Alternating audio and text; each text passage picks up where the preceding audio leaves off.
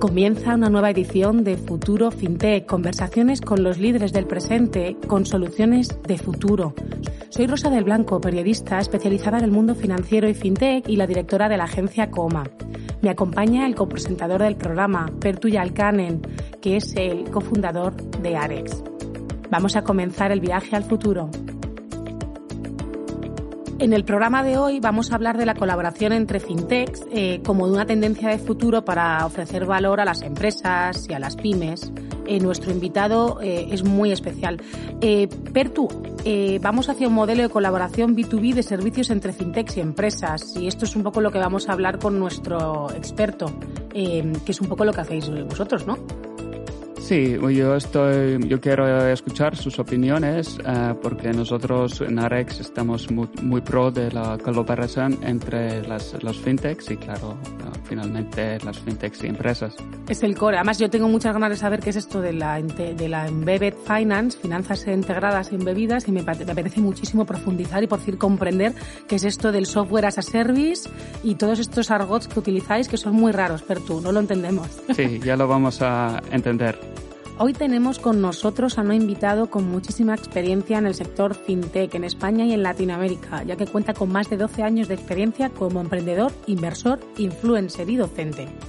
Se trata de Rodrigo García de la Cruz, es el fundador y el CEO de Finnovatin, una compañía que lo que se dedica es a hacer que fintechs, corporaciones y empresas puedan conectar entre sí y continuar este camino de la innovación abierta y de la colaboración en pro de las empresas.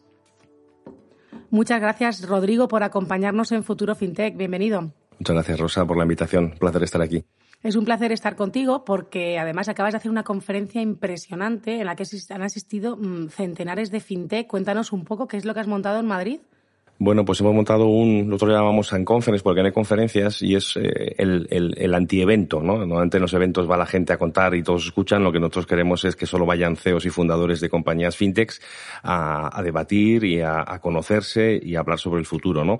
Además invitamos obviamente a, a, todos los stakeholders del sector o todo el ecosistema, corporaciones, inversores, reguladores, asociaciones, autoridades, para que durante un día, en un espacio de, de conversación y de networking, se puedan conocer y debatir sobre temas eh, que se proponen ese mismo día, con lo cual es un, una especie de club Bilderberg, pero del mundo de la innovación fintech, ¿no? Con lo cual es muy, muy divertido y ha sido una gran oportunidad de conocer, eh, pues, eh, los nuevos eh, CEOs y fundadores de compañías, viejos amigos y sobre todo debatir sobre el, el futuro que es, es apasionante.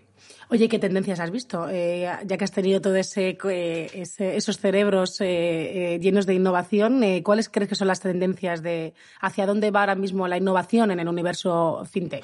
Bueno, yo creo que una de las palabras que más se, se ha repetido en el, en el encuentro ha sido la palabra embedded, ¿no? Embedded finance. ha sido una de las más repetidas y, y creo que está muy alineado con la propia evolución del sector fintech, ¿no? Que va hacia un modelo mucho más B2B, mucho más SaaS, en el que cada vez más compañías eh, crean servicios para terceros, ¿no? Para empresas, para pymes, para, para entidades financieras, donde van a, a, ofrecer esos servicios para que puedan ser integrados, ¿no? Entonces estamos viendo obviamente el crecimiento de muchas compañías en este sector y obviamente muchas compañías incluso B2C que están pivotando hacia el mundo B2B. Eh, y creo que tiene todo el sentido porque los próximos meses eh, eh algunos hablan de invierno eh, eh, financiero, pero independientemente independientemente de lo que pueda pasar, eh, eh, vemos ahí muchísimas oportunidades porque está muy alineado con la digitalización de las, de las empresas y de las pymes, ¿no? ¿Y por qué ves que las empresas que focalizan en uh, P2B uh, tienen mejores uh, oportunidades ahora que las empresas que focalizan en P2C? Bueno, es un tema, eh, primero, por un lado está muy relacionado con, con o sea, hay una parte estructural y una más coyuntural, ¿no?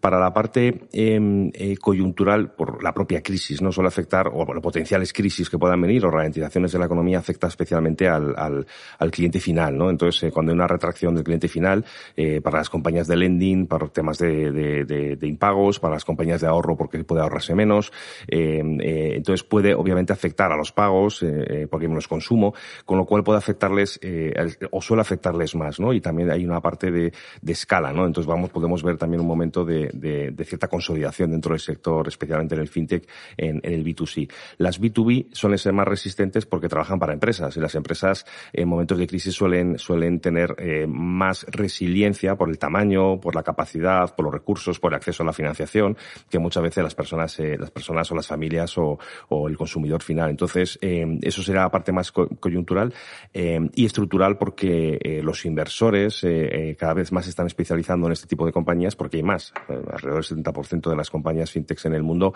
son, son B2B, con lo cual se ve obviamente una gran oportunidad para invertir en compañías B2B, compañías SaaS, que además pues está demostrando que son también mucho más rentables, incluso también más escalables, porque hay miles, millones de compañías en el mundo que necesitan de esos servicios digitales, ¿no? Para, para ser integrados. Con lo cual, por esos motivos, es, es una gran oportunidad para estas compañías, ¿no? Lo que, lo que veo un poco también en el sector con estas es que vamos a ver eh, como una transformación brutal y mucho más rápida de lo que hemos visto hasta ahora con esto, ¿no? Es como exponencial esto, como realmente estas compañías empiezan a enchufarse entre sí Efectivamente, de hecho, eh, la pandemia lo que ha, lo que ha valido eh, ha sido una forma para que muchas compañías desarrollen más producto. Es decir, eh, ha habido compañías que estaban en, proceso de desarrollo de negocio o desarrollo de, mercados y la pandemia que ha sido, ha sido, ha hecho pues parar muchas compañías dos años, desarrollar mucho producto y con la, la, vuelta de la pandemia la oportunidad obviamente que, ha significado en cuanto a necesidad de digitalizar muchos, muchos procesos y muchos canales de distribución, ha habido un boom de compañías que han, que han, que han aparecido o nuevas o con nuevos productos después de la, de la pandemia, ¿no? Entonces, ¿qué es lo que, qué es lo que se va a ver? Obviamente que, que la necesidad también de las propias compañías eh, para esta digitalización y para esta eficiencia, pues va a tirar de mucho estos servicios, ¿no? Y obviamente está habiendo un crecimiento exponencial de estas soluciones, ¿no? Soluciones, eh, soluciones SaaS o lo que, o lo famoso embedded finance, ¿no? o el embedded insurance o el embedded lending o el embedded eh, cards, es decir, todo lo que tenga que ver con algún tipo de servicio y se dice embedded porque al final se integra dentro de tu compañía. Entonces tú puedes ser una compañía que haga una cosa, pero puedes empezar a dar tarjetas de, débito por, dentro de tu compañía, o puedes empezar a dar lending dentro de tu compañía, o puedes hacer otro tipo de cosas que antes no hacías y, y, al final te lo distribuyen como un SaaS, ¿no? Como un caso, como un servicio para que lo puedas integrar, ¿no? Sí, y ves que mm, eh, esta crisis que tal vez vamos a ver también va a dar un bujón para las empresas hacia digitalización, porque siempre se dice que en España hay X 80% de pymes que no sean realmente digitalizados. ¿Tú crees que eh, va a impactar en eso?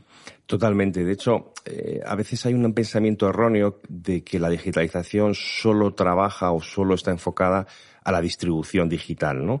Y cuando una persona una compañía una pyme tiene una distribución física, identifica que eso no va con él pues no, esto no va conmigo. Eh, y, la digitalización muchas veces viene por la mejora de procesos y la eficiencia. O sea, ha sido la propia banca, por decirlo de alguna forma, los que han sido de alguna forma los pioneros en esta transformación digital, los que se han dado cuenta que obviamente inicialmente impactaba en las sucursales, en la distribución y, eh, demás, pero luego poco a poco se han dado cuenta en la eficiencia, lo importante de la eficiencia de los procesos.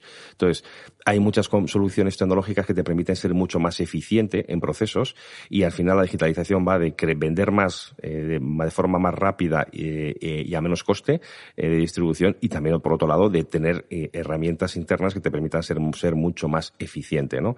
Por eso, por eso, por esa parte, en, situaciones de crisis, por un lado, obviamente te afecta la parte digital, porque obviamente vender digitalmente es un canal exponencial y con un coste muy bajo, pero sobre todo, por otro lado, porque vas a tener que em, eficientar procesos y sobre todo hay un, hay ha habido un cambio post pandemia y es que cada vez somos más digitales y cada vez somos menos físicos y cuando somos físicos o estamos en el mundo físico, queremos realmente tener un valor añadido. Eh, no tiene sentido vernos si no es para un valor añadido. Pero el resto es mucho más eficiente la, parte digital. Y ahí es donde yo creo que va, va a impactar mucho, donde va a haber muchas oportunidades, ¿no? y ves como que las soluciones fintech van a ampliar su oferta o durante el crisis se va a especializar más? Bueno, yo creo que va a ser una mezcla de ambos. Va a ser una, mezcla de ambas. De hecho, lo bueno de esto es que cada vez hay más, por un lado, más soluciones internacionales. O sea, ya no, no hace falta solo pensar ya en, España, sino hay cientos de compañías internacionales eh, abriendo en diferentes mercados, eh, entre ellos obviamente España.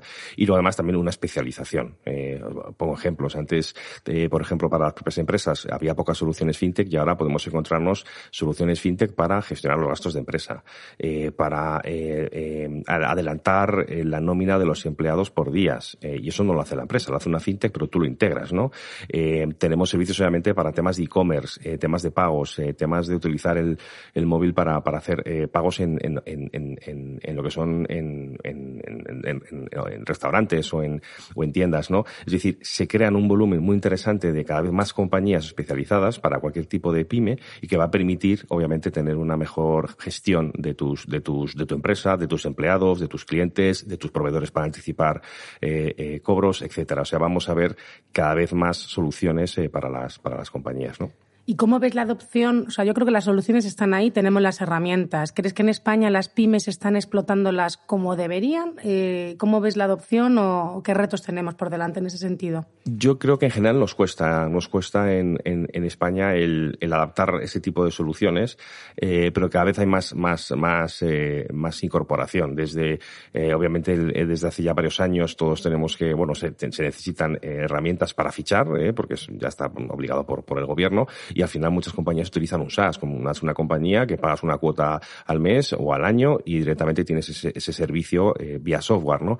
Pues pensemos ese tipo de servicios para el resto de, de, de, soluciones que puede haber financieras o, o, de gestión de, empleados, etcétera, y ahí es donde realmente vamos a ver una eficiencia y, demás. Vemos que hay todavía mucho recorrido, eh, pero creo que poco a poco los, eh, los, los, empresarios y los autónomos están viendo la necesidad de ser más digitales porque es, es mucho más eficiente. Hoy nadie se plantea no utilizar una videoconferencia para una reunión, ¿no? Y al final estás utilizando un software al final para hacerlo, ¿no? Sí. ¿Y por qué piensas que en España le cuesta um, digitalizar? Yo creo que es un tema de, eh, por un lado, cultural, ¿no? Porque nos, nos eh, eh, yo creo que además el, la pyme española, eh, desgraciadamente, tiene un volumen de trabajo eh, importantísimo y, y, al final muchas veces no tenemos tiempo para poner foco en, en algunas cosas que son, que son claves para, para mejorar, ¿no? Entonces es como el, el, el, el, el leñador que no para de, de, de, cortar árboles y no les corta bien, pero no tiene tiempo para afilar el cuchillo, ¿no? O afilar la hoja. Pues entonces estamos todo el día empujando, empujando y, no, y a veces no paramos. Yo el primero para decir, ostras, vamos a hacer las cosas un poquito más ordenadas o más eficientes, ¿no? Entonces, yo creo que es un, es un, no voy a decir que sea un mal común, pero es una, es una inercia que no solo pasa, pasa en España, ¿eh? también pasa en otros, en otros países, eh, donde también, pues, la adopción de la digitalización es, es baja, pero aún así, eh, por ejemplo, eh, y suele pasar, suele ser muy curioso que, por un lado, lo que es a nivel de persona física, somos mucho más digitales que muchas veces en las empresas. Y de hecho, el, el España está en el top 5 mundial de, de, de, de uso de, de, compañías fintechs, ¿no? O sea, a nivel de, de persona física. Pero cuando nos vamos al, mundo empresarial, eh, cambia bastante. Y lo, estamos viendo. Cuando nos hemos ido eh, con la pandemia a nuestras casas, eh, hemos sido muy digitales porque estábamos muy digitalizados nosotros. Pero nosotros, no las empresas.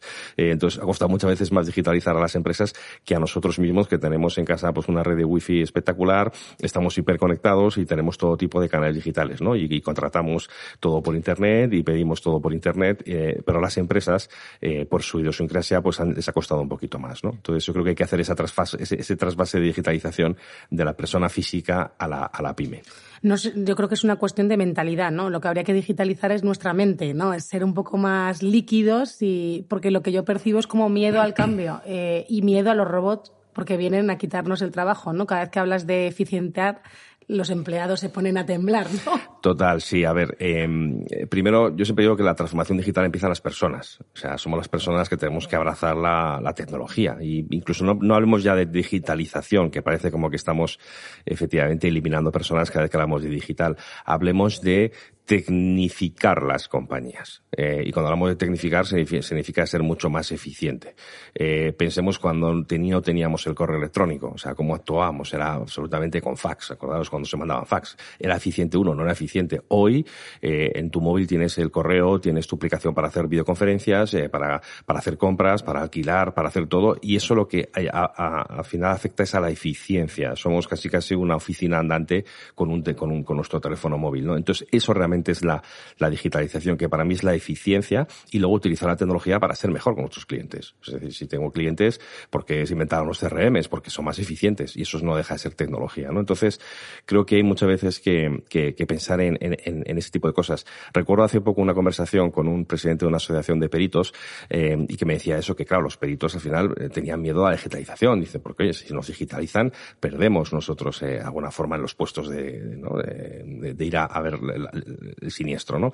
Y les convencí de alguna forma, no les convencí, les dije, oye, básicamente esto no va de eliminar personas, esto va de hacer las personas más eficientes con tecnología, para ser más eficientes contra el fraude, contra la capacidad de análisis rápido de, de, de las, de, los, de, los siniestros, es decir, mete tecnología de inteligencia artificial, de realidad virtual, para ser más eficiente y dar mejor servicio al cliente. O sea, al final, si tú tienes las mismas personas y eres capaz de atender mejor eh, a tus clientes, tendrás más tiempo para tratar mejor a tus clientes. Y la, para mí, básicamente la eficiencia viene por ahí y también es un tema de competencia y competitividad. Si una compañía es más tecnológica, más digital, tendrá más capacidad para crecer más y para atender mejor a sus clientes que otra que no lo hace. Con lo cual es una oportunidad no solo para crecer, sino también para ser más competitivo, ¿no? Totalmente. Yo siempre he dicho que me encantaría tener un, mini, un mini yo que haga las tareas que no me gustan, ¿no? Revisar el correo, revisar las cosas, ordenar todo. O sea, imagínate, y yo creo que has dicho algo muy importante, y es el valor añadido que añadimos los humanos cuando hay determinadas tareas que, que, que digitalizas, ¿no? Yo creo que ese es. Luego otra otra otra cuestión, la, la, eh, ¿cómo ves eh, la colaboración entre empresas y fintechs? Porque el otro día decías un dato eh, que se multiplicará por 27 en cinco años. cuéntanos, o sea. A ver, estos datos eh, eh, vienen básicamente de un análisis que hemos hecho nosotros en eh, viendo lo que ha pasado en los últimos eh, tres, cuatro años a nivel de colaboración entre las compañías y las compañías fintechs. ¿no? Eh, las fintechs al final, que son compañías que utilizan la tecnología para eficientar procesos financieros, pero que poco a poco han ido ampliándose a procesos obviamente de pagos, a procesos de seguros, a procesos de, de onboarding, ¿no? de, de videoconferencia para o, o, o, identificación electrónica de clientes para, para onboarding. Es decir, se ha ido, se ha ido expandiendo de forma, de forma exponencial. Y lo que hemos visto que obviamente, por seguir un poco el proceso natural, los bancos, que han sido los primeros que han estado obviamente eh, conectados con estas compañías fintech, inicialmente las veían como un competidor y poco a poco han visto cómo podían ser más un colaborador que un competidor, ¿no? Que hemos estado viendo que las compañías que son capaces de colaborar con, con, con más fintechs o con más soluciones eh, eh, digitales, eh, son capaces de acelerar más su transformación digital.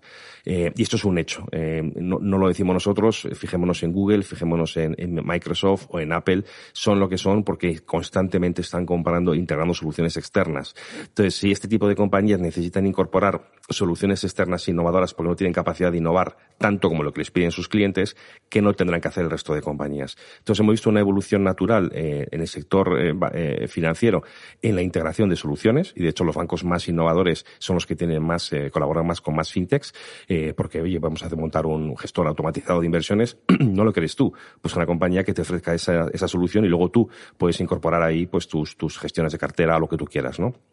Entonces, eso va a ser necesario. Entonces, esto que ha pasado en la banca se va de una forma a permear en el resto de la sociedad. Entonces, vamos a ver, obviamente, aseguradoras, compañías de real estate, compañías de e-commerce, compañías de retail. O sea, va a haber una, por decir una forma, eh, eh, una integración de este tipo de soluciones para todo tipo de compañías. Y por eso se va, va a crecer tanto ese número de, colaboraciones entre, entre grandes corporaciones pymes y soluciones, eh, soluciones fintech. ¿Y cómo ves la co um, colaboración entre los fintech? fintechs? Muy, mucho mayor que con las propias compañías. Eh, eh, es curioso, ¿no? Porque al principio, me acuerdo en 2016, cuando creamos un encuentro de estos como el que hicimos el otro día, al principio entre las fintechs no se querían ver porque eran competidores y demás, ¿no? Y luego cuando los juntabas estaban todos en la misma, en la misma página y, se, hacían amigos íntimos, ¿no? Y de ahí pues eh, que han nacido muchas iniciativas como la, la Asociación Española de Fintech que une a todas las, las compañías, ¿no? Pero más allá de esto, eh, son las fintechs las que utilizan más las propias fintechs. O sea, tú quieres montar, por ejemplo, una compañía de lending y lo primero que vas a hacer es contratar una fintech que te haga el onboarding digital de los clientes. Vas a contratar una fintech que te haga la parte de scoring, posiblemente. Vas a contratar una fintech que haga mejor la parte de detección de fraude. Vas a contratar una fintech que te haga... Entonces vas creando módulos y tú al final te dedicas a lo que es importante. O tal vez también algún fintech que te... Uh, da la liquidez para tu solución. ¿eh? Por supuesto, sí, sí, eso es, eso es, esa, efectivamente, te dan la liquidez y tú no tienes por qué eh, generar. De hecho, los neobancos tan famosos no dejan de ser una plataforma de marketing eh, eh, y de comunicación. Lo estoy, lo estoy simplificando mucho, ¿no? Es mucho más que eso, ¿no? Pero al final, si tú quieres, puedes crear una plataforma de core banking que te da una solución fintech, puedes crear un onboarding digital que te da una solución fintech, la parte de lending de la liquidez te la puede dar una compañía fintech, eh, la parte de tarjetas obviamente te la da una compañía de, de financiera. O sea, que vas integrando módulos lo que haces es integrarlos bien y luego hacer una experiencia de usuario que es donde realmente tú te marcas la diferencia. Y a ¿no? ver qué creas, porque para mí con todo esto es como puedes hacer una compañía en 10 minutos, pero ¿cómo ofreces valor? ¿no? Que te, ahora eh, eso es un poco la, el reto. Sí, um, pero tú piensas que es así para como entrar en el mercado, porque tú combinas diferentes soluciones, es muy, muy rápido para ti entrar al mercado, pero una, una vez que ya estás como solidificando tu posición en el mercado, piensas que los fintechs empiezan también a desarrollar sus propias plataformas y, sus tecnologías. Sí, obviamente, a ver, hay compañías que, que su tecnología, eh, o por ejemplo una compañía de lending, entiendo que debería tener la parte de scoring, eh, utilizar compañías externas, pero su core, no puedes eh, a lo mejor externalizar totalmente tu scoring porque puedes tener un riesgo importante, ¿no? Otra cosa es que utilices compañías externas que te den información a lo mejor no financiera que te valga para tu scoring, ¿no? Que es lo que hacen muchas compañías. Pero obviamente hay partes core que no puedes externalizarlas, ¿no? Ninguna compañía fintech es completamente externalizada al 100%, ¿no? Pero es verdad que sí que te permite acelerar mucho los, los procesos. Y luego obviamente hay compañías que son B2C o que son o las propias B2B que integran solo su, su, propia, su propio software, sobre todo las que son SaaS, porque al final lo que haces es crear una solución tecnológica muy potente y dedicarte exclusivamente a que sea la mejor y luego distribuirla a terceros. Entonces eres un proveedor al final. Pero ves que puede pasar lo mismo que digamos en eh, en la ropa, algo así, tienes una marca como Nike, es prácticamente lo que hace es el marketing y toda la producción, todo es externalizada. Eh, sí, sí, de, hecho digo que llevándolo un poco al extremo, los neobancos podrían ser eso. Obviamente el neobanco es, mucho más que eso, pero tú puedes montar mañana una compañía externalizando gran parte. Obviamente no puedes externalizar eh, la parte de branding de marca, que es lo que te, marca a ti la diferencia y que es lo que tú eres, pero eh, en la medida que puedas externalizar servicios o, integrar, mejor dicho, servicios externos, te va a hacer mucho más eficiente y vas a poder ser mucho más rápido en tu, en tu ejecución, ¿no? Entonces, para mí es absolutamente clave. En la medida en, el que puedas externalizar o no eh, todo tu proceso, dependerá de cada compañía. Habrá mm. algunas que puedan externalizar un 10, un 20, un 80 o a lo mejor un 90 como hace Nike, efectivamente. Oye, ¿cómo ves los retos de la financiación, el acceso al capital de las fintechs en estos momentos? Porque están los mercados complicaditos. Sí, a ver, yo creo que los mercados están, están, tienen, tienen varios, eh, varios eh, puntos de, de, de, preocupación, ¿no? O sea, la subida obviamente del IPC, la subida de tipos de interés, eh, eh, creo que eso, eso, es un tema obviamente a nivel global y a nivel de mercados. Luego también tenemos obviamente la reducción, algunas valoraciones de algunas compañías, de algunas compañías fintech, pero que vienen al final a, a, decir que el crecimiento exponencial que estaba previsto no va a ser como tal, eh, pero, pero es verdad que va a haber una, los, los, los fondos en el corto plazo no pueden dejar de invertir. O sea, tú levantas un fondo de 100 millones de, de euros y te pagan por invertir, eh, o de 200 millones. Entonces no vas a dejar de invertir. Lo que vas a hacer es invertir de forma mucho más selectiva y a lo mejor ponderando más el, el, la rentabilidad frente al crecimiento porque el crecimiento ahora se va a ver un poquito más afectado. Obviamente eso sí que va a afectar en el medio plazo, porque si tú querías levantar un fondo y estabas buscando inversores para tu fondo, pues igual es, va a ser más difícil encontrar esos inversores y vas a verte pues que o bien levantas menos capital o, si, o a lo mejor ni siquiera lo levantas, con lo cual puede tener un efecto en el medio plazo, pero yo creo que en el corto plazo no va a tener un efecto eh, tan importante. Obviamente si eres una compañía eh, eh, muy apalancada y que necesitas levantar mucho capital eh, en el corto plazo, pues igual sí que te vas a ver afectado, ¿no? Y ahí esperemos obviamente que los fondos europeos lleguen para compensar eso, eh, para, las, para las compañías y para las pymes, ¿no? Sí, ¿cómo ves que si eh, esto está pasando a las fintechs que han como podido atraer mucho talento porque han um, caudado muchos fondos y ha sido mucho como marketing y todo, que todo va bien. Entonces, ¿tú crees que uh, los van a perder ese talento en ese momento? Sí que puede haber una cierta, vamos a ver, redimensionamiento de algunas compañías fintechs que han venido con, unos presupuestos muy importantes de crecimiento y que les van a, les van, los van a ralentizar de alguna forma. Y, creo que incluso puede ser incluso un, un, un, mensaje, no voy a decir positivo, pero sí que un mensaje eh, no malo para el sector. Y, y, me explico, ¿no? Yo creo que habíamos llegado, sobre todo para, para, para ciertos perfiles, ¿no? Tecnológicos y digitales en los últimos eh, siete, ocho meses a unos, a unos eh, momentos de inflación absolutamente absolutamente eh, desproporcionados, ¿no? Porque cualquier compañía buscaba equipos técnicos, equipos digitales, eh, y había una, había un crecimiento en las, en las, en las, eh, en los, en los perfiles de este tipo de, de, salarios totalmente inviables para muchas compañías, para muchas fintechs y para muchas pymes, ¿no? Entonces yo creo que eh, el, el, este cierto enfriamiento incluso va a ser positivo porque era más difícil encontrar a un, a un desarrollador de tecnología casi casi que al CEO, a un, a un CEO. O sea, era una locura porque había muchísima demanda de ese tipo de perfiles. Con lo cual yo creo que, que haya cierta, no voy a decir, mm, cierta relajación en esto va a ser positivo porque era muy complicado. En muchas compañías su principal em, eh, preocupación era la búsqueda de encontrar, encontrar talento, eh, aunque parezca mentira, pero eh, muchas veces los mercados están muy, em, diría yo, muy, muy em, polarizados y tienes a, a, perfiles que hay muy pocos y muy demandados y luego hay otros perfiles que igual no tienen tanto encaje y que están buscando empleo y no lo encuentran. O sea, desgraciadamente esto, esto es así, ¿no? Entonces eh, se haya creado un boom y una burbuja que esperemos que esa burbuja por lo menos no sé si que, que, que, que, se, que explote, pero por lo menos que se relaje un poco para favorecer a las compañías que quieren buscar talento, ¿no?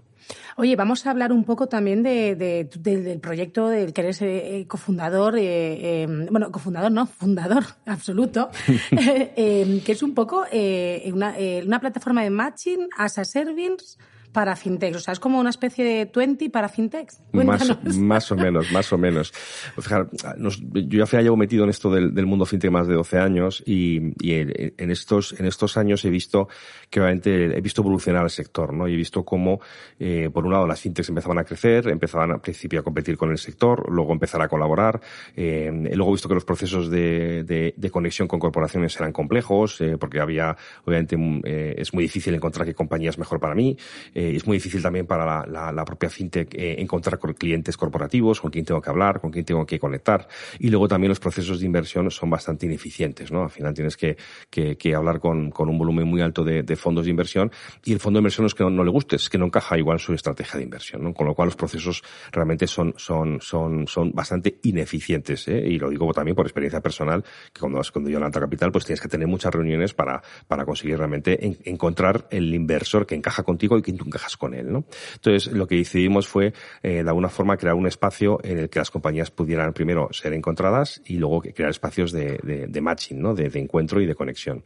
Y por eso creamos, nos inspiramos en, en, la plataforma, yo creo que de referencia a nivel mundial en el mundo profesional de conexión, que es LinkedIn, ¿no? Entonces dijimos, oye, ¿y si montamos un LinkedIn pero para empresas, eh, para fintechs, para corporaciones e inversores, en el que cada compañía va a tener su perfil, igual que tienes eh, tu currículum en, en LinkedIn, en el que las compañías estén incentivadas a completar esos perfiles eh, con una taxonomía de más de 500 modelos de negocio en el que tú sepas qué haces y puedas ofrecer eh, qué, qué, qué, qué, servicios ofreces, que lo puedas además indicar en qué países eh, y, y, qué buscas y qué necesitas. Y con esos perfiles, que las compañías obviamente eh, eh, van a gestionar, vamos a permitirles que sean primero en, encontrados y conectados por terceros, corporaciones e inversores, y luego también vamos a permitir, como hace LinkedIn, lanzar pues, los job posting, pero de la innovación o de la colaboración. Es decir, una corporación busca una solución tecnológica para algo, va a poder lanzar ese, ese reto, ese challenge a, la, a, toda la comunidad global y la comunidad global que encaje con ese reto va a poder aplicar, va a poder formar parte, con lo cual eh, mejoramos mucho ese proceso de, de búsqueda y conexión de, de, soluciones. Igualmente los inversores van a poder y están lanzando obviamente sus, sus eh, retos o sus búsquedas de, de, inversión y lo que dicen, yo busco compañías que tengan este perfil, de este tamaño, con esta tecnología, con este modelo de negocio, con esta geopresencia, con este modelo de distribución y si tu perfil encaja, pues vas a tener más eh, capacidad de poder aplicar y que el inversor contacte directamente contigo. Al final lo que buscamos es, eh, por un lado, hacer, eh, eh, eh, ordenar el ecosistema, por el segundo lado, eh, acelerar las conexiones, pero el objetivo final es acelerar la transformación digital de las compañías, ayudándolas, por un lado, a las grandes corporaciones a las, a, y a las pymes a encontrar soluciones, estas embedded finance o embedded insurance que existen en el mundo y que sea fácil llegar a ellas, y obviamente también a las compañías que, que, que ofrecen estos servicios tener un canal de visibilidad y distribución para las, las, las corporaciones, ¿no? Y luego, obviamente, pues que también eh, se puedan, pues eso, buscar inversión, etcétera. O sea, es, el objetivo final es acelerar ese, ese proceso de, de, de, de, matching, ¿no?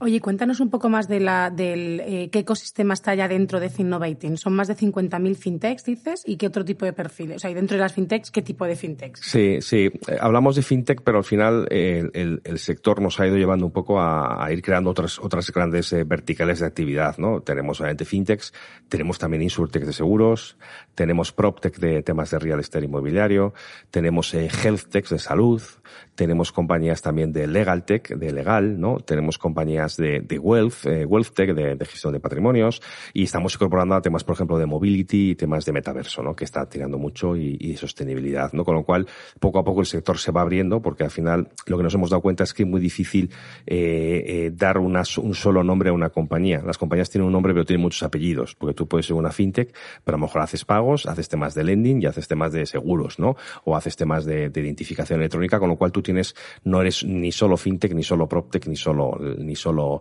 eh, real estate, ¿no? Eh, y siempre pongo el ejemplo de las compañías que hacen eh, real estate o crowdfunding inmobiliario, que también son fintech, pero también son proptechs, ¿no? Porque estás con temas inmobiliarios, pero también haces lending, pero también haces fintech, ¿no? Con lo cual, por un lado estamos en, en, en sectores, en diferentes sectores, y luego a nivel, a nivel, esto lo, cuando lo, lanzamos dijimos, ¿cómo lo hacemos? Lo hacemos en España, en Europa, en Latinoamérica o global. Y nos dimos cuenta que la innovación y la colaboración es global. Eh, cuando hablamos de soluciones eh, eh, SaaS, esto es global. Entonces nos, nos, nos le damos la manta a la cabeza y lo hicimos global y por eso eh, incorporamos 50.000 compañías que las, que las que hemos encontrado en el mundo eh, de, de 150 países y a día de hoy tenemos activas compañías de 120 países. Es decir, que es algo global. No puedes parar, no puedes parar la, la, la, la innovación y la colaboración entre compañías. Y vemos compañías de México colaborando con compañías de o soluciones de Israel, vemos compañías españolas colaborando con soluciones de, de Francia o de, o de Italia o compañías de Kenia colaborando con compañías de Singapur, porque esto es global y eso es lo más bonito, ¿no? Que puedes permitir eh, ayudar a las compañías sin, sin, fronteras, ¿no? Eh, luego, obviamente, eh, tienen que dar servicio en ese país, si no, no hay match, ¿no? Pero nosotros lo que habilitamos es que esto sea lo más global posible.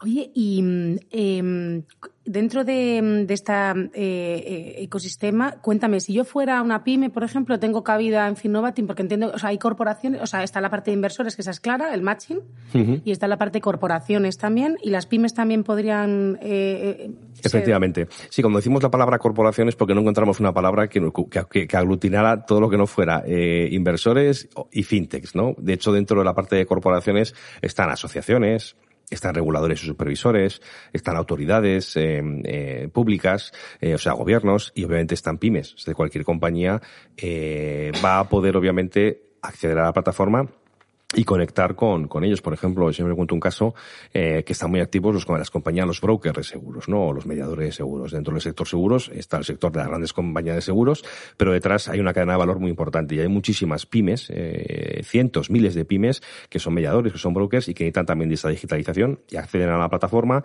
y buscan ahí sus soluciones, porque además la idea es que es muy fácil utilizar la plataforma. Es, eh, se hace búsquedas, eh, se pueden lanzar los challenges, es, muy parecido a LinkedIn, pero con perfiles corporativos, con lo cual eh, yo creo que es una herramienta o un espacio para ya no solo saber qué está pasando, sino también para buscar pues esos, esos partners o, o, esas compañías. Incluso algunas compañías lo utilizan para hacer especies de RFP digitales. Yo tengo una, necesito, no sé, una compañía de, de, de para hacer un onboarding digital o para hacer pagos o para hacer temas de e-commerce o un TPV virtual y en vez de por un sitio, pues lo lanzo y veo qué compañías son las mejores que encajan con lo que estoy, con lo que estoy haciendo y puedo elegir entre ellas, ¿no? Con lo cual también es facilitar la mejor solución eh, que se adapte para, para, cada compañía. Vamos a hacer un ejercicio práctico con Arex, ¿vale? Imaginaros que Arex se incorpora a vuestra plataforma. ¿Qué tiene que hacer él para que esto, para empezar a entrar en ese ecosistema y ofrecer la financiación o la liquidez que tienen las pymes que estén en la plataforma? Pues es un ejemplo eh, perfecto, ¿no? O sea, lo primero que hay que hacer es entrar en finnovating.com eh, y luego, pues, eh, tienes tres opciones para darte de alta. Una es como fintech eh, o como startup, la otra es como corporación eh, y luego la otra es como inversor. Yo entraría, si, si en vuestro caso sois eh, una compañía que va a proveer servicios de, de, innovación, yo entraría como una fintech, entonces entraría como fintech y lo que posiblemente pase es que tengas ya el perfil de alguna forma precargado. Nuestro objetivo es que la compañía, el proceso de onboarding va a ser menos de dos minutos, es que la compañía tenga ya el perfil algo, algo ya precargado. Nosotros queremos ya que sea el proceso lo más sencillo posible. Vas a completar el perfil con lo que haces, en qué países, eh, cuál es tu target de clientes y automáticamente vas a tener tu perfil con tu usuario para poder acceder y tu chat, ¿no? Con lo cual las compañías te van a poder conectar y te van a poder buscar. Automáticamente vas a poder incorporar también qué servicios ofreces al ecosistema. Y las compañías cuando busquen esos servicios los van a encontrar, ¿no? Incluso si tú ni buscaras a alguien, pues podrías entrar en el espacio de challenge y automáticamente lanzar una call o una, un reto al ecosistema para buscar compañías que, que, que, que te puedan ofrecer lo que tú buscas, ¿no? Y luego además hemos creado un espacio eh, que le hemos llamado Marketplace de servicios, donde todas las compañías suben sus servicios y las y, y, y lo que hacemos es, es, que las compañías puedan encontrar los servicios ahí, ¿no? Y eh, lo que estamos yendo es un paso más allá, porque muchas veces nos damos cuenta que si tú tienes que buscar, eh, siempre puedes estar, oye, no conozco, no entiendo, o, o, o, tengo, a lo mejor no tengo tiempo ni siquiera para andar buscando, ¿no? Entonces, lo que hemos hecho ha sido utilizar la tecnología para mejorar la experiencia de usuario de los, eh, de los, de los usuarios, ¿no?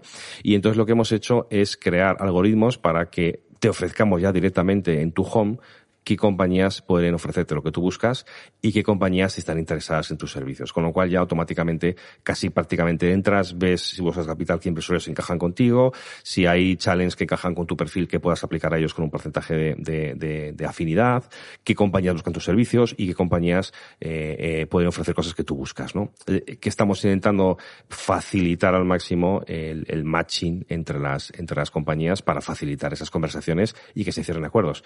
Nosotros no llevamos nada porque se cierren los acuerdos. Nosotros facilitamos cómo hace LinkedIn y luego la gente pues queda, habla, cierra acuerdos, etcétera, ¿no? O sea que nuestro objetivo es crear esas conexiones. ¿Y cuál, es el um, modelo de negocio que tienen? El, nuestro modelo de negocio es un modelo muy parecido al de LinkedIn. Es un modelo, es un modelo freemium, es decir, la gran mayoría de las compañías están sin pagar, eso es gratis, eh, y tú puedes acceder obviamente a la plataforma gratuitamente. Eh, si quieres tener luego acceso premium, por ejemplo, para tener pues acceso a todas las soluciones de la plataforma, pues se paga un fee, un fee mensual, eh, que para las pymes empieza desde, creo que son 40 euros al mes. O sea, es algo muy, muy, muy, como dicen los ingleses, muy affordable, ¿no? Muy, que te lo puedes permitir, ¿no? y luego para las corporaciones, pues cambia un poquito más, porque si la corporación quiere lanzar un challenge y buscar soluciones, pues ya los fees cambian y se va pagando por servicios que quieras lanzar, ¿no? Al final, como hace, como hace LinkedIn, si tú quieres lanzar una oferta de empleo, pues eh, pagas un fee, ¿no? Por, por lanzarlo, etcétera. Es un poco el, modelo. Pero el 99% de la gente está gratuita y utiliza la plataforma de forma gratuita, porque nosotros lo que buscamos es que haya mucha liquidez dentro de la plataforma para que sepas que, para que pasen cosas, ¿no? Oye, cuéntanos ahora, ya el último bloque de la entrevista es un poco, eh, en tu caso, eh, va a ser muy difícil resumirlo, pero a mí me gustaría que nos dieras, eh, nos resumieras un poco tu historia como emprendedor, porque, vamos, estás además en muchos frentes, también en, el institucional, entonces, bueno, cuéntanos un poco si te parece, ¿cuál es tu historia, Rodrigo, brevemente, que habría que hacer tres programas, ya lo sé, pero cuéntanos. Lo cuento, lo cuento rápido. La verdad es que a ver, yo tenía la suerte eh, de cuando estudié eh, poder estudiar dos carreras eh, que me abrieron dos, dos grandes mercados, ¿no? Porque estudié ingeniería industrial y estudié ADE, ¿no? Entonces siempre he tenido un poco ese, ese doble, doble visión de la tecnología y de las finanzas, ¿no? O de la empresa. Eh, y eso me hizo al principio trabajar en el mundo de la industria y programando robots y con temas autómatas, algo muy friki, muy, muy técnico, y luego trabajar 15 años en banca, ¿no? En banca nacional e internacional, ¿no? En, en, en compañías como Banesto, Barclays y, y, Citi, y me permitió conocer bien lo que era la, el sector financiero a nivel global, ¿no? Eh, en 2000, en 2012, eh, entro a un, a un máster eh, en dirección de entidades financieras y el proyecto final lo hago sobre el, el, el, los competidores del sector financiero que todavía no se hablaba ni siquiera de fintech, ¿no? Y ahí me di cuenta que obviamente eh, había un cambio en el, en sector financiero eh, a través de la tecnología que iba a cambiar el sector financiero para siempre, más allá de la propia crisis que se, que, que se está viviendo entonces, ¿no? Entonces decido meterme inicialmente en la parte más eh, eh, educacional y monto un máster de fintechs en, en, aquí en España, que yo creo fue pionero en, en Europa, y a partir de ahí empiezo aglutinar un ecosistema de profesores, de alumnos interesados en la materia, y empezamos a crear esa especie de primer ecosistema en, España sobre eh, eh, tanto emprendedores como gente interesada dentro de la transformación o los competidores, el sector financiero, las tecnologías dentro de, de, del mundo fintech, ¿no? Eh, en 2015 decido dejar la banca porque dije, no quiero ser ya un un observador, eh, había intentado montar varias compañías eh, sin mucho éxito y dije, bueno, pues voy a ponerme a 100% con esto porque es la única forma de, de poder lanzarlo. Salgo de, salgo de, de, del banco y decido crear con unos, con unos socios eh, varias compañías, ¿no? Una de ellas es, eh, es un vehículo de inversión para invertir en fintechs, eh, que se llama, que se llama Fintech Ventures, y luego empezamos a crear otras empresas, tanto fintechs como, como lo que hoy es, el, bueno, lo que era el germen de lo que es la plataforma de, de, de Finovating, ¿no? Entonces, eh, empezamos a crear encuentros, empezamos a invertir, empezamos a ayudar a corporaciones y a, startups a internacionalizarse, empezamos a crear encuentros en, en España, México, Colombia, Chile, Perú. Empezamos también a crear la parte institucional, como bien comentabas, eh, porque cuando juntas a líderes del sector se dan cuenta de lo necesario que es, obviamente, en espacios regulados eh, conectarse y unirse y creamos la, la Asociación Española de FinTech, que tuve el placer de, de, de, de, de liderar durante cuatro años como presidente y actualmente estoy como, como vicepresidente desde hace un par de semanas. Pero también en 2017 tuve la oportunidad de crear la Alianza Iberoamericana de Asociaciones FinTech, eh, invitándoles a varios países a formar parte de una alianza que nos permitiera también tener conexiones, ¿no? Y tuve también el placer de, de presidir el primer año y a partir de ahí pues eh, se integraron casi 20 asociaciones que hoy siguen funcionando y posteriormente también eh, replicar lo mismo en, en Europa, ¿no? También con todas las asociaciones FinTech europeas para tener una conexión también con la Comisión Europea y tener eh, lazos con toda Europa, ¿no? Entonces, eh, eh, unido, unido la parte, la parte educacional, la parte institucional, ¿no?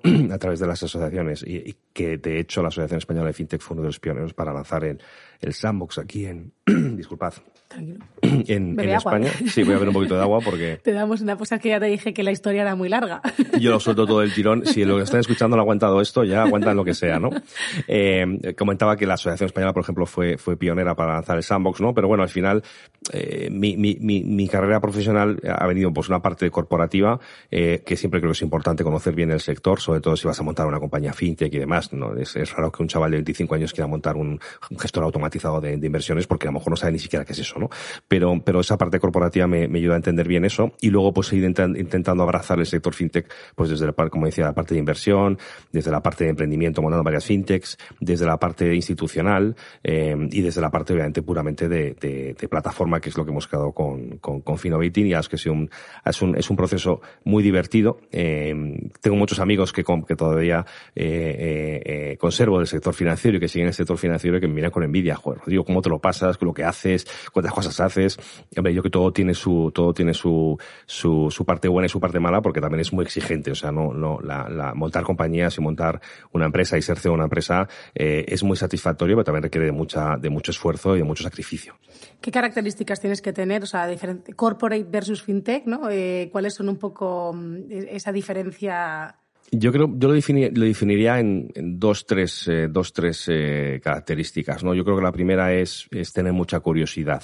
O sea, lo primero, o sea, es imposible emprender si no tienes curiosidad. Si lo que te, si no tienes curiosidad y, y te gusta todo como está y demás, pues quédate donde estás trabajando porque no, no. Si tienes que ser alguien que, que tengas cierta curiosidad y que además te sientas incómodo en tu, en tu, en tu día a día y yo quiero hacer otras cosas, quiero hacer otras cosas. Primero, esa cierta incomodidad, ¿no?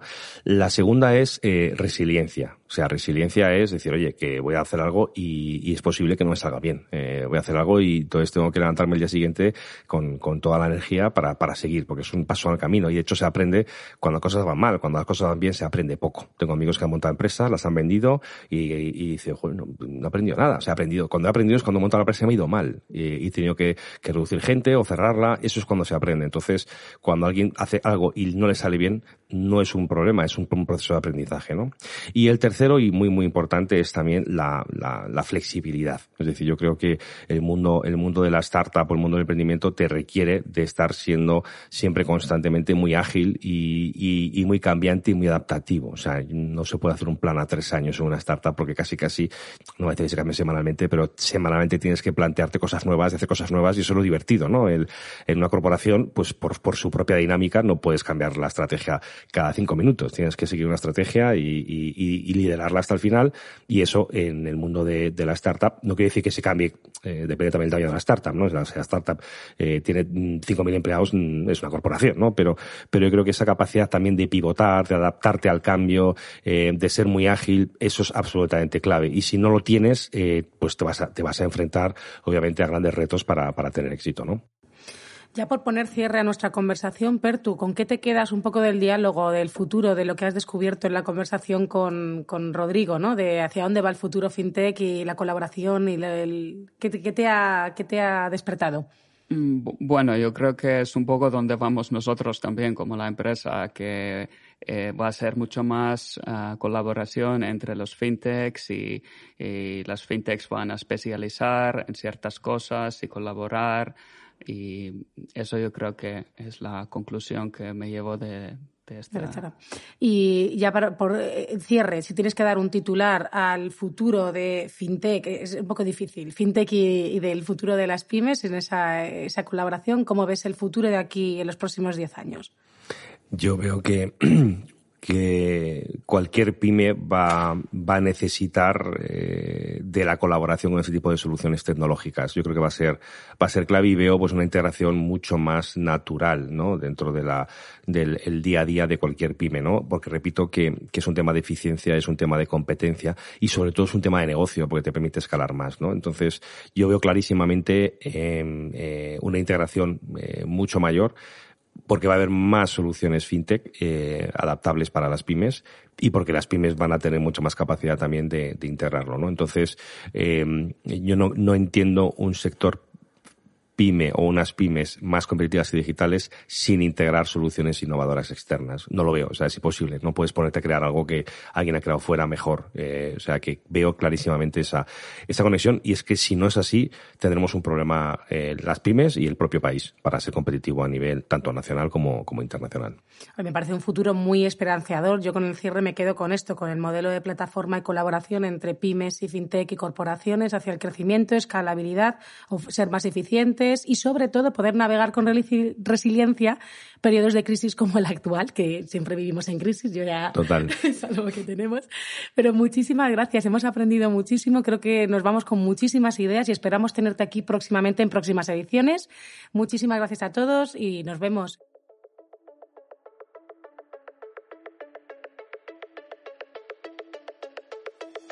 Muchas gracias por acompañarnos en el programa de hoy. Por favor, enviarnos todas las sugerencias y todo lo que os gustaría aprender del universo fintech y las tendremos en cuenta. Podéis contactarnos a través de las redes sociales de Arex y del hashtag del programa, que es Futuro Fintech. Nos vemos en el próximo episodio y recordad que el futuro es ahora.